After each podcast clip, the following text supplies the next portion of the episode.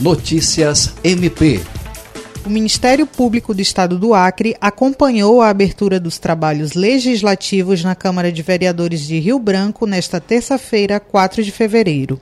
Em sua fala, o Procurador-Geral Adjunto para Assuntos Jurídicos, Sami Barbosa Lopes, destacou a responsabilidade do Poder Legislativo frente aos desafios de gerenciar uma cidade e ressaltou a importância da união de esforços para dar respostas a problemas como a crise aguda de segurança pública, infraestrutura, saúde, educação, entre outros. O Procurador de Justiça salientou ainda, durante sua participação no evento, que os desafios das cidades exigem cada vez mais uma gestão eficiente, transparente e inclusiva. Andréia Oliveira, para a Agência de Notícias do Ministério Público do Acre.